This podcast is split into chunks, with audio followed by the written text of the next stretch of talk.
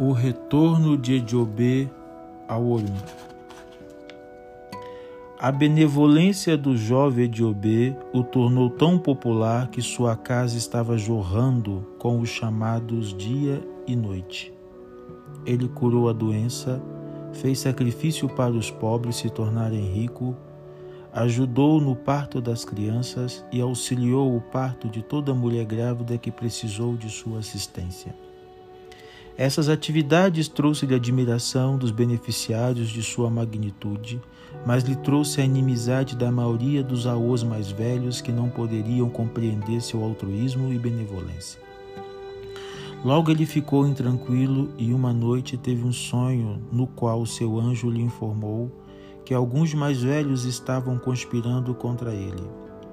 Quando ele levantou de manhã, ele estava tão confuso que decidiu ir para a divinação ele foi aos seguintes sacerdotes de Ifá para a divinação. Adjogodorle efonimopeki ifami, o segui segui ekpo, o ojaba ibo, abukelekan lo odaide. Eles o avisaram para fazer sacrifício para o seu Ifá com um cesto de caracóis. Já que ele não tinha dinheiro para comprar caracóis, Todas as pessoas que ele tinha auxiliado anteriormente trouxeram todos os caracóis requisitados para ele. Os caracóis foram quebrados e o líquido deles foi coletado. Os aôs coletaram folhas herô e as maceraram no líquido dos caracóis para Ediobê se banhar com ele. Após o sacrifício, ele começou a viver em paz. Este é o porquê, quando Ediobê surge durante a divinação, a pessoa é avisada para oferecer caracóis para Ifá. Quando sai do Ibodu a cabra para a cerimônia, não deveria ser oferecida naquele dia até cinco dias depois. O que é para ser oferecido naquele dia de Ibodu são caracóis, rato seco e peixe seco. Quando a paz de espírito retornou para Ediobê, após a cerimônia, ele se regozijou cantando: Urucoiro, Ereró lu rucó irô ererô. Antes de Ediobê fazer o sacrifício, os mais velhos que sentiram que ele estava obstruindo seu meio de sobrevivência fazendo milagres de graça, foram ao céu um após o outro para reportar a Deus. Eles o acusaram de estragar o mundo e introduzir um novo código de sobrevivência, o qual era totalmente alienado aos costumes da terra. Por outro lado, Ediobê não tinha vida própria, porque dedicava todo o seu tempo a serviço dos outros. Quando crianças tinham convulsões, ele era chamado a fim de curá-los, o que com encantamentos fazia sucesso. Ele fazia o parto de mulheres grávidas, acalmava a disputa das pessoas e ia em socorro dos oprimidos. Mal sabia ele que essas atividades humanitárias tinha incomodado os altos sacerdotes tradicionais a ponto de até mesmo planejarem matá-lo. Neste estágio, Olodumare, o Pai do Céu, enviou para Ijobê um cavaleiro celeste para ir buscá-lo. O cavaleiro usou seu discernimento para decidir uma estratégia para arrastar Ediobê para o Orum, o céu. Antes de chegar à casa de Ediobê, ele retirou seu uniforme, colocou em sua mala e fingiu ser um pedinte desempregado procurando por trabalho. Chegando à casa de Ediobê muito cedo pela manhã, suplicou para que lhe fosse dado um emprego de criado a fim de possibilitá-lo ganhar a vida. Ediobê lhe disse que ele não tinha emprego para oferecer, pois sua própria ocupação era prestar serviços de graças às pessoas do mundo. Como estava prestes a tomar seu café da manhã, quando o visitante chegou, o convidou para comer com ele, mas o homem explicou que não estava qualificado para comer no mesmo prato que Ediobê.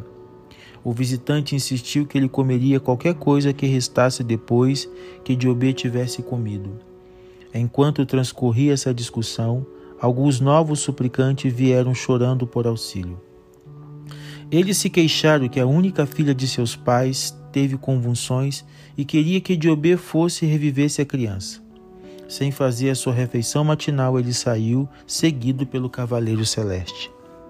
Ele chegou à casa, colocou seu joelho esquerdo no chão e repetiu um encantamento após o qual ele chamou pelo nome da criança três vezes e ela respondeu.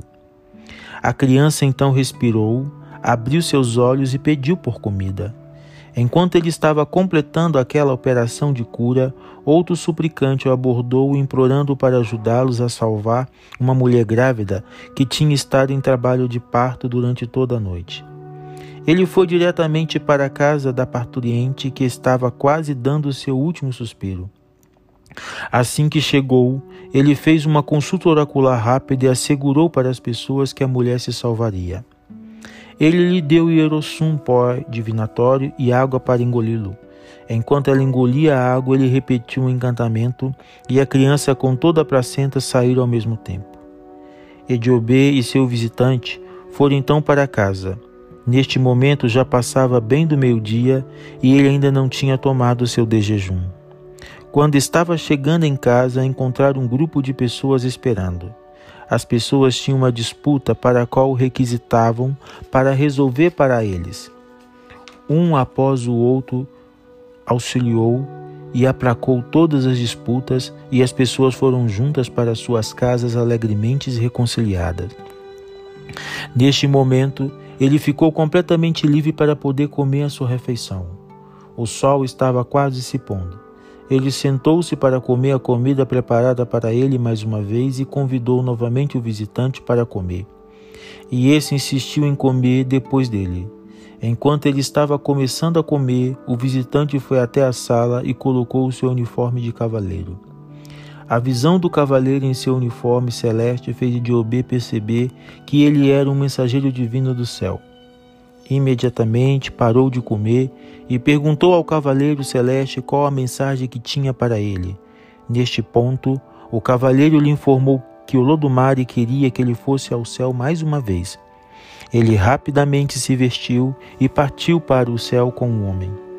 Tão logo eles se colocaram fora de casa, o cavaleiro o abraçou e quase que instantaneamente ambos estavam no palácio de Olodumare. Tão logo eles chegaram, a voz de Olodumare pediu para Omonigorogo Ediobe, nome celeste antes de sua vinda para o mundo, dar explicações para a criação de muita confusão no mundo e que ele tinha perturbado as outras divindades na terra. Omonigorogo se ajoelhou para oferecer uma explicação, mas antes que ele dissesse uma palavra, o mensageiro enviado para capturá-lo se ofereceu para falar em seu lugar. O cavaleiro explicou que o próprio Lodumare não poderia ter feito o que o Monigorobo fez na terra. Ele demonstrou que desde cedo o Monigorobo não tinha sequer tempo para comer uma refeição apropriada, pois ele, ao serviço de lavrador da espécie humana, não recebia qualquer recompensa que fosse. O mensageiro explicou que era uma tentativa de se comportar na terra como eles faziam no céu o que aborreceu as divindades ambiciosas da terra. Ouvindo os detalhes das observações do mensageiro, Olodumare ordenou a Omonigurobô, o nome de Ediobê antes de vir para o Aê, levantar-se de sua posição, já que ficou claro que todas as denúncias feitas anteriormente contra ele eram fruto de inveja e ciúme. Então Olodumare lhe ordenou a voltar ao mundo para continuar suas boas obras mas que daí em diante ele deveria cobrar razoáveis honorários pelos seus serviços, mas continuaria a ajudar os necessitados. Ediobê então recebeu a bênção de Olodumare e deixou o palácio. Antes de retornar para o mundo, ele decidiu encontrar seu Aô Celestes que fizera a consulta oracular para ele antes de partir do céu, Orum, para a terra, o pela primeira vez. Ele foi a Eduye koko medinja won sharon wo kepelenje kempelenje ejo medinha yo sharawon loruko loruko. Significado Edue koko medinja won sharawon kempelenje kempelenje quando duas folhas de cocoã estão brigando, o vento as carrega por toda parte. Segundo, Ejo medinja on sharawon Loroku Loroku. Tradução: Quando duas serpentes estão lutando, elas se enrolam uma com a outra. Eles o avisaram para oferecer um outro bode a Exu, Lhe dissera ainda que ele encontraria por acaso uma linda mulher na terra com quem lhe casaria. Após se casar com ela, era para lhe dar um grande bode mais uma vez para Exu, assim aquela mulher lhe traria força e prosperidade. Mas que se ele a permitisse partir, ele retornaria para a penúria. Ele fez o sacrifício a Exu no céu e retornou para a terra. Assim que cerrou seus olhos, como tinha sido feito pelo cavaleiro celeste, ele estava logo acordando de seu sono na terra. Os suplicantes estavam começando a se perguntar por que Diobê dormira por tanto tempo naquela manhã. Explicação.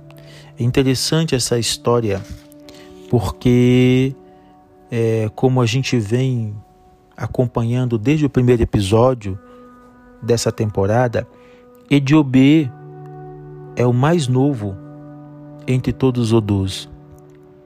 Mas ele se tornou o mais velho exatamente devido à sua sabedoria.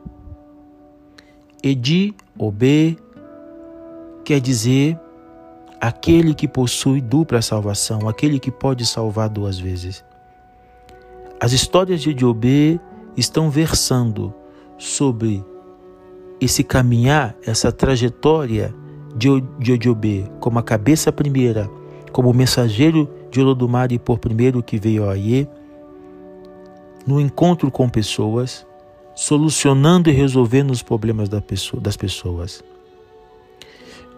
As feituras de Odiobê, ou seja, o trabalho de Odiobê no Aie, na terra, começou a incomodar as divindades que estavam aqui os mais velhos, aqueles que chegaram antes dele. E uma série de denúncias foram feitas a Ediobê.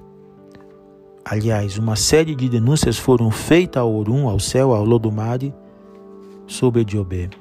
Então Olodumare manda Ediobê ir até o seu palácio no céu, no Orum, para averiguar melhor essa situação.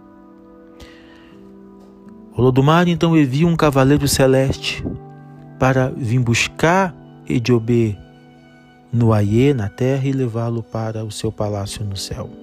Quando Ediobê chega no seu palácio, no palácio de Olodumare, ele é arguído e o cavaleiro celeste toma partido em defesa de Ediobê, dizendo que nem mesmo Olodumare faria as coisas que Ediobê teria feito aqui na terra, no Aie e que Ediobê tinha causado ciúme e inveja nos mais velhos, justamente por fazer com benevolência, compaixão, gratuitamente tudo para as pessoas.